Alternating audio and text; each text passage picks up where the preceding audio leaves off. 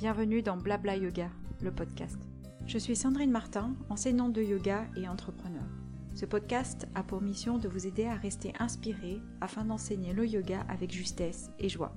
Ainsi, je partage mon expérience et mes réflexions et je réponds à vos questions en visitant des sujets comme le yoga, l'enseignement, l'entrepreneuriat ou la spiritualité. J'espère que ces moments passés ensemble vous enchanteront. Hello hello, j'espère que vous allez bien aujourd'hui.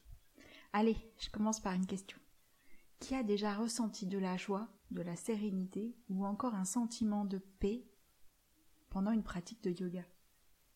On est d'accord que c'est pour tout le monde. C'est d'ailleurs un des motivateurs premiers pour pratiquer et revenir sur son tapis, ressentir de la joie ou de la sérénité ou de la paix. Mais qui a déjà pleuré en pratiquant? Si ce n'est pas des pleurs, est-ce que c'était de la colère ou encore de la frustration, de la rage ou une autre émotion J'ai dit que je commençais avec euh, une question et en fait j'en ai déjà posé dix. En énergétique chinoise, il est dit que les larmes ou pleurs sont une expression du changement de circulation de l'énergie. Mon enseignant Bernie Clark dit que l'on atteint un niveau supérieur quand on pleure dans une pratique. Alors j'avais pas réussi à savoir si c'était une manière euh, de faire une pirouette cacahuète, avoir de l'humour pour euh, laisser les pleurs sortir pendant la pratique. Néanmoins, je trouve euh, cette, phrase assez, assez vibrante et je l'utilise aussi quand il y a des émotions qui sortent dans, dans une pratique ou dans un cours. Alors c'est plutôt dans les cours que je les vois plutôt que dans les formations. Et je voulais en profiter aujourd'hui pour vous parler un petit peu de euh, mes propres sorties d'émotions, mes, mes, euh, mes façons d'affronter les, les, émotions pendant la pratique. Alors la toute première, c'était justement pendant une, une retraite, une retraite formation avec Bernie Clark, c'était en, en 2009 si ma mémoire est bonne. Et j'étais partie euh, rejoindre Bernie Clark pendant une semaine pour me former au yin yoga. Et à la fin de la semaine, il a proposé à une des euh, stagiaires d'intervenir et de proposer une petite pratique de Kundalini. Elle nous a alors proposé de chanter ensemble Ad Gurename. C'est un mantra qui est beaucoup utilisé, euh, si j'ai bien suivi, en Kundalini. Et en fait, le chant se passe en plusieurs euh, phrases et les mains sont placées en prière. Sur la première phrase, les mains remontent vers le ciel et à la phrase suivante, les mains redescendent toujours en prière au niveau du cœur.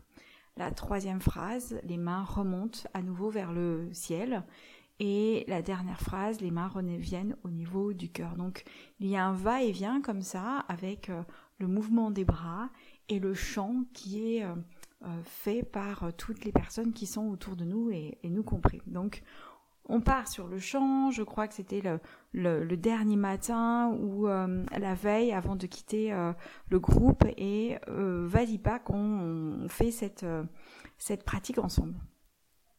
Et un truc énorme s'est passé pendant cette pratique, c'est remonté en moi, je ne savais pas du tout d'où ça venait. À un moment donné, tout est sorti, les, les, les barrières se sont ouvertes, les, euh, les chutes d'eau sont arrivées et quelque chose d'assez profond sans avoir euh, euh, d'émotion particulière derrière, juste cette ouverture de fontaines de larmes qui se sont mises à couler, alors que d'habitude quand il y a un truc comme ça, j'arrive assez facilement à savoir d'où ça vient. Là, grand blanc complet, est-ce que c'était le fin d'un cycle?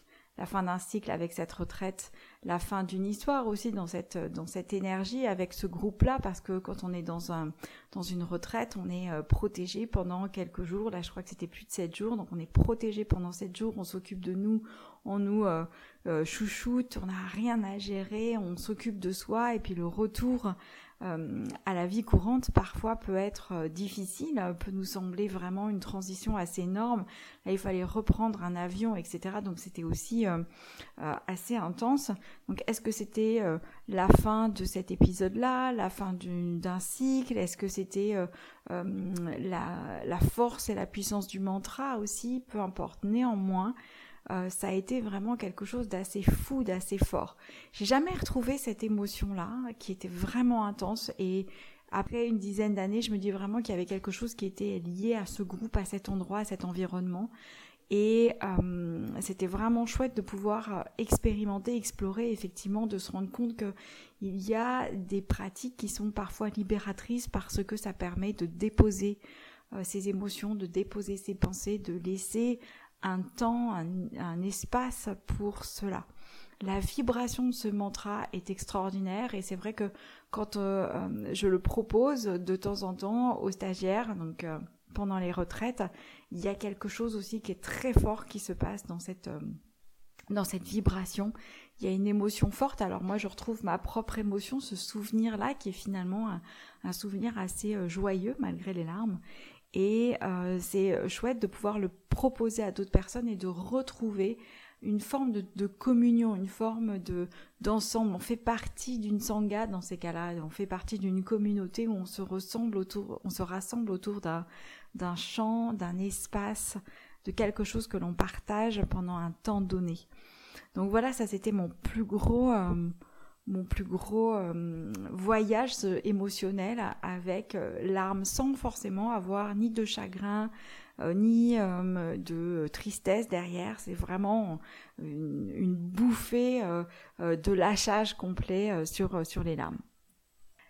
Les autres moments où les émotions sont arrivées alors ne se sont pas exprimées avec des larmes, ce sont plutôt des moments de colère et d'énervement. Et ça, ce sont des, euh, des choses que j'ai pu expérimenter avec la pratique, notamment sur la pratique des chakras.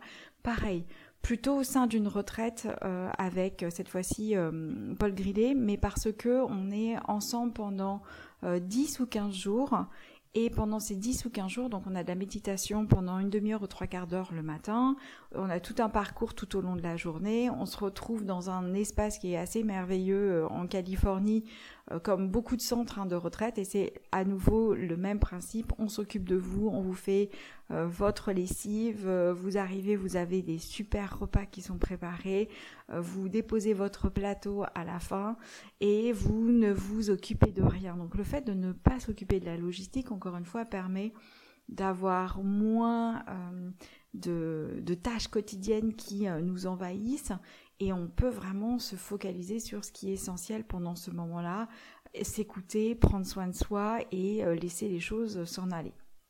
Ou, euh, ou tout simplement s'éveiller. Donc en plus, dans la pratique du chakra, il y a beaucoup de choses qui sont euh, réveillées, qui sont titillées. Le fait de parler aussi beaucoup de théorie, de philosophie, ça permet aussi d'être dans une autre dimension. Et euh, pendant ces méditations, j'ai pu expérimenter beaucoup de colère. Alors, colère, mais aussi frustration, énervement. C'est fou le nombre de choses qui peuvent arriver. Et euh, après ces euh, méditations, que avec mes collègues on appelle les shitty med, les méditations merdiques, l'impression peut rester un, un, petit moment où en fait on s'est installé sur son sur son coussin on s'est dit ah super, on est super bien, on a bien dormi, on va se sentir bien. Et en fait, à la place de la joie ou euh, de la paix, le sentiment de paix qu'on a envie de trouver, on se retrouve avec des vieilles émotions qui remontent, des vieilles sensations toutes pourrites qu'on n'a pas du tout envie d'avoir, des choses qui nous prennent au fond des tripes, ça peut être noir, ça peut être violent, ça peut être des images, ça peut être des sons, ça peut être plein de choses explicable ou non explicable, conscient ou inconscient, mais en tout cas, il y a quelque chose qui s'éveille qui fait que ben, la colère, de la rage, de l'agitation, on n'a pas envie de rester sur son tapis, on a envie de tout claquer, on a envie de tout jeter, le corps devient euh, délicat, douloureux, on n'a qu'une envie, c'est de s'allonger, pourquoi pas se mettre en chien de fusil. Donc voilà, tout sort d'un coup, et quand le gong sonne, alors soit on arrive à quitter cette émotion, parce qu'elle était juste là à un moment donné. Et le fait d'être dans un groupe, ça permet aussi de se sentir en confiance et les émotions sont prêtes à sortir. Ou encore, on garde son espèce de fardeau là pendant plusieurs euh, minutes, plusieurs heures. Ça va nous occuper pendant la journée. On ne sait pas ce qui a été euh, soulevé, mais ça reste là comme euh, comme un ciel euh, plein de nuages, alors de temps en temps avec des éclaircies, mais ça prend, ça, nous prend dans les tripes, et puis à un moment donné, ça repart parce qu'encore une fois, ces émotions-là, qu'elles soient, euh, qu'on va dire positives et négatives, même s'il n'y a pas de d'émotions qui sont positives et négatives. Il y a des émotions qui sont confortables et des émotions qui sont inconfortables. On pourrait mettre la joie, la paix, la sérénité dans les euh, émotions qui sont confortables et la rage, la colère, l'irritabilité, la frustration, plutôt de les mettre dans les émotions pas négatives mais inconfortables. Donc quand euh, toutes ces émotions euh, ressortent, ce n'est pas forcément lié à un facteur spécifique. On a parfois effectivement une situation, euh, des mots, une histoire qui reviennent derrière, et parfois il n'y a rien derrière. On n'a pas le décodeur qui nous donne le pourquoi du comment. C'est quelque chose qui sort à ce moment-là. Alors peut-être que au bout de quelques semaines, euh, on a euh, euh, des petites astuces, des petites idées qui nous viennent en tête parce qu'on est en train de traverser quelque chose et on se dit mais c'est marrant, c'est exactement la sensation que j'ai ressentie où je retrouve ce que j'ai vécu pendant la méditation et ça permet de gratter un tout petit peu et puis parfois rien du tout. C'est juste un moment qui passe. Et c'est comment aussi accueillir ça. Et c'est vrai que pour l'avoir fait, le fait de lutter contre ces montées émotionnel euh, inconfortable, eh ben, je me suis retrouvée à devoir lutter tout le reste de la journée. Donc euh, maintenant, j'ai vraiment appris aussi à, laisser, quand ça vient sur le tapis ou le coussin de méditation, à laisser faire les choses parce que la lutte est pire que tout. Ça laisse dans, un, dans une atmosphère qui n'est pas forcément euh, très agréable pour le reste de la journée. Donc jouons avec l'inconfort, soyons à l'aise avec le fait de sortir de sa zone de confort, mais à un moment donné, euh, quand on a tendance à ruminer, eh bien, ça nous emmène encore plus dans la rumination. Donc, euh, laisser faire un petit peu les choses, accueillir plutôt que de lutter. Et puis, euh, parfois aussi, il faut pas forcément analyser. C'est juste euh, d'accompagner ce qui se ce qui se profile, de profiter de ce qui arrive parce que l'enseignement il n'est pas forcément sur le fait de qu'est-ce qu'il y a derrière, qu'est-ce que cette émotion veut dire, qu'est-ce qu'on a à comprendre derrière. Non, ce qu'on a besoin d'expérimenter, c'est le fait de laisser l'émotion vivre à travers nous, la laisser euh, nous imprégner complètement et c'est ça la leçon, c'est pas tant ce qu'il y a derrière. Donc voilà un petit peu pour ce que j'ai pu euh, ressentir. Les, les ça m'arrive plus euh, quand je pratique régulièrement et encore une fois quand euh, je n'ai pas à gérer ma, ma, logistique parce que sinon quand euh, je suis à la maison et que je fais ma méditation avant de m'occuper de mon fils pour aller à l'école et m'occuper de ma propre journée de mes cours et eh ben je suis pas du tout dans cette énergie là mon mental il est plutôt tourné vers les occupations du quotidien plutôt que dans ces, émotions qui vont ressortir donc encore une fois je pense que il y a vraiment des endroits où on est plus à l'aise, où on est plus à même d'avoir ces euh, expressions émotionnelles euh, euh, qui sortent et qui se manifestent. Mais néanmoins, en cours, j'ai pu, j'ai pu observer des réactions émotionnelles, alors confortables et inconfortables, et il y en a deux qui me viennent vraiment en tête. La première, c'est un cours classique de yin yoga euh, assez, euh, assez rempli. Il y avait quand même pas mal de monde euh, dans la salle. Et il y a un, beau jeune homme qui arrive, tout, assez jeune, grand sourire, qui traverse la salle parce qu'il faut traverser la salle pour, pour aller donner, pour aller se changer, qui arrive, qui, qui me salue, qui salue les autres, installe son tapis, va se changer et vient s'installer sur le, sur le, le tapis. Alors, euh, je l'ai remarqué parce qu'il avait quand même un espèce de, portée de danseur. J'aurais dit que c'était un danseur, mais c'était pas forcément euh, le cas. Ou en tout cas, c'est quelqu'un qui a l'habitude d'être euh, dans des pratiques corporelles, en tout cas de travailler avec son corps. Et il s'installe sur le tapis, la pratique commence et je sais pas, au bout de trois quarts d'heure, peut-être un peu plus, je vois les larmes qui commencent à monter. je le vois pleurer dans son coin, mais il continue à poursuivre la pratique, il continue à suivre les instructions et délicatement, il poursuit. Mais sauf qu'au bout d'un moment, les émotions, étaient tellement intenses qu'il se lève, va dans les vestiaires. Moi, il a fallu que je continue à donner le cours. Comme je donne le cours, je m'occupe du reste des personnes. J'ai pas pu m'en occuper, donc je me suis dit, il va attendre la fin du cours, il va se calmer, et puis je vais pouvoir discuter avec lui. Mais finalement, au bout d'un bon quart d'heure, le cours n'était pas fini, il devait rester euh, il devait rester 10 minutes. Je pense qu'on était en, fin de pratique, on allait attaquer euh, Shavasana. Il sort délicatement de la pièce, tout habillé. Il récupère ses affaires le plus discrètement possible. J'ai jamais vu quelqu'un sortir aussi discrètement. Il se tourne vers moi, me regarde dans les yeux, me remercie euh, euh, sans prononcer une seule parole, toujours les larmes aux yeux, et repart. Et alors là, c'est un peu la panique parce qu'on se dit euh, qu'est-ce qui s'est passé, qu'est-ce qui a pu se produire en lui, et surtout, je l'ai laissé partir dans cet état. Et ça, c'est quelque chose qui était difficile pour moi parce que je me suis dit, je ne sais pas à quel point il était bien ou pas bien. Et malheureusement, je n'ai jamais revu ce jeune homme. Je ne sais pas du tout ce qui s'est passé, même si j'ai pas besoin de savoir ce qui s'est passé, mais en attendant, j'aurais aimé pouvoir l'accompagner, savoir qu'il était en sécurité derrière et qu'il était en mesure de partager avec quelqu'un ce qu'il avait vécu. Donc ça, c'était la première, euh, l'émotion la, plus forte que j'ai pu voir sortir et surtout euh, de ne pas être en mesure d'accompagner la personne derrière. Il y a une autre élève que j'ai euh, accueillie longtemps, elle est venue longtemps dans mes cours, elle est venue faire une formation. Et pendant les cours, ça se voyait pas trop, mais alors pendant la formation, il y a eu cet espace, encore une fois, on était en retraite pendant sept jours, il y a eu cet espace pour que les émotions puissent euh, sortir, s'exprimer.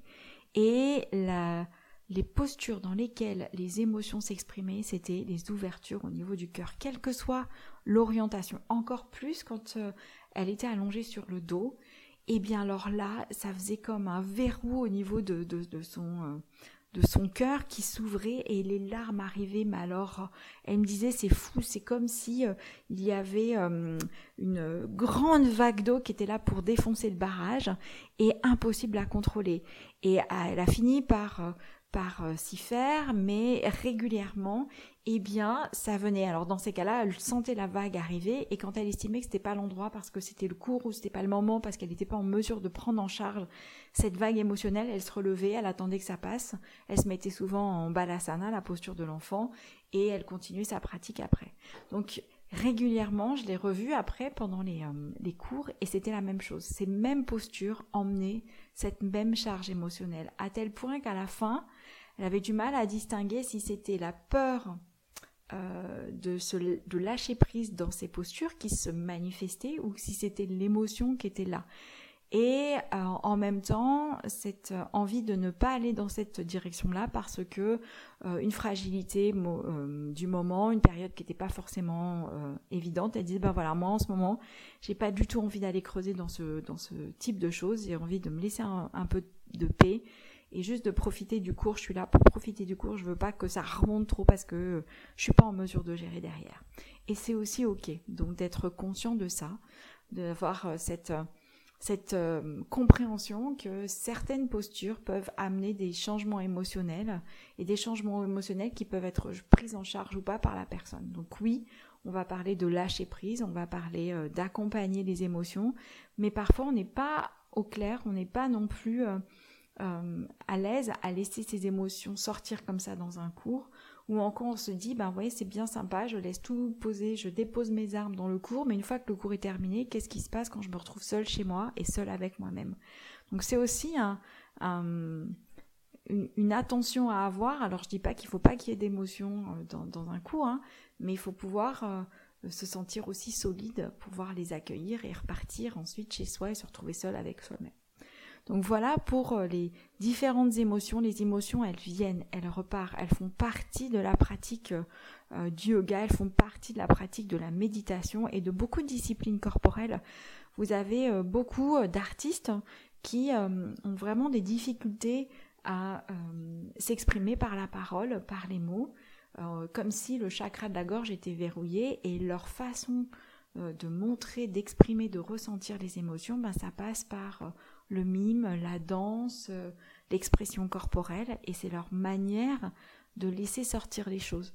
C'est leur manière de se familiariser avec les émotions. Donc c'est une autre façon de faire et peut-être que vous allez vous dire ok moi la posture du yoga c'est pas du tout fait pour ça.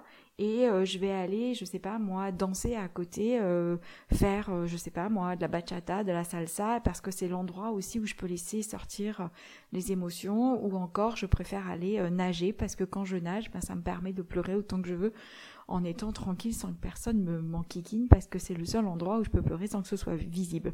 Ou encore d'autres personnes qui diront bah non, le meilleur endroit pour pleurer c'est la salle de cinéma, seul, ses propres Kleenex, un bon film qui va dans ce sens-là et c'est parfait.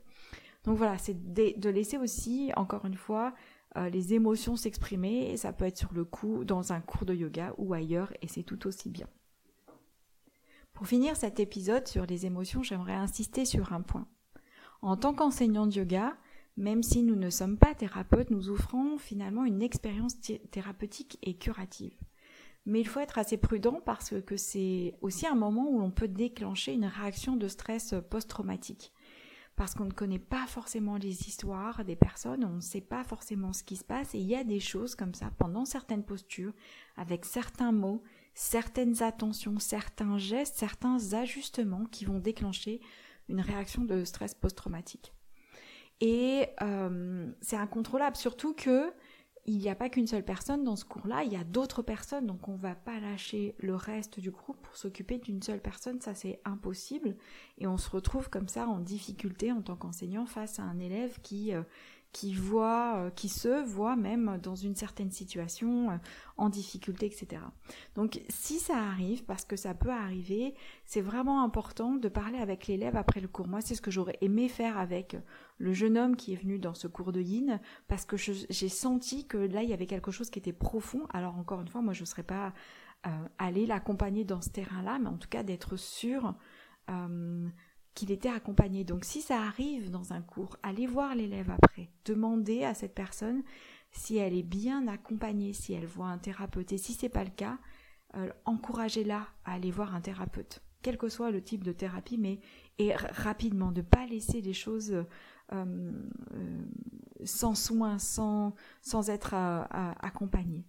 Et si la personne n'est pas suivie, le mieux aussi, c'est d'avoir quelques carte thérapeute sous la main. Alors vous pouvez euh, soit avoir votre propre thérapeute, soit connaître des thérapeutes qui viennent prendre vos cours et à qui vous pouvez euh, adresser les personnes. Alors c'est pas évident parce que c'est dans le même cercle. On n'a pas forcément envie que le thérapeute soit dans le même cercle, mais ce thérapeute-là peut avoir d'autres euh, d'autres adresses à proposer et puis parfois aussi de demander aux élèves que l'on connaît bien est-ce que vous avez des adresses de thérapeutes à me recommander? J'aimerais récupérer quelques quelques cartes pour les avoir au cas où. Donc ça, c'est vraiment important d'avoir ça sous la main.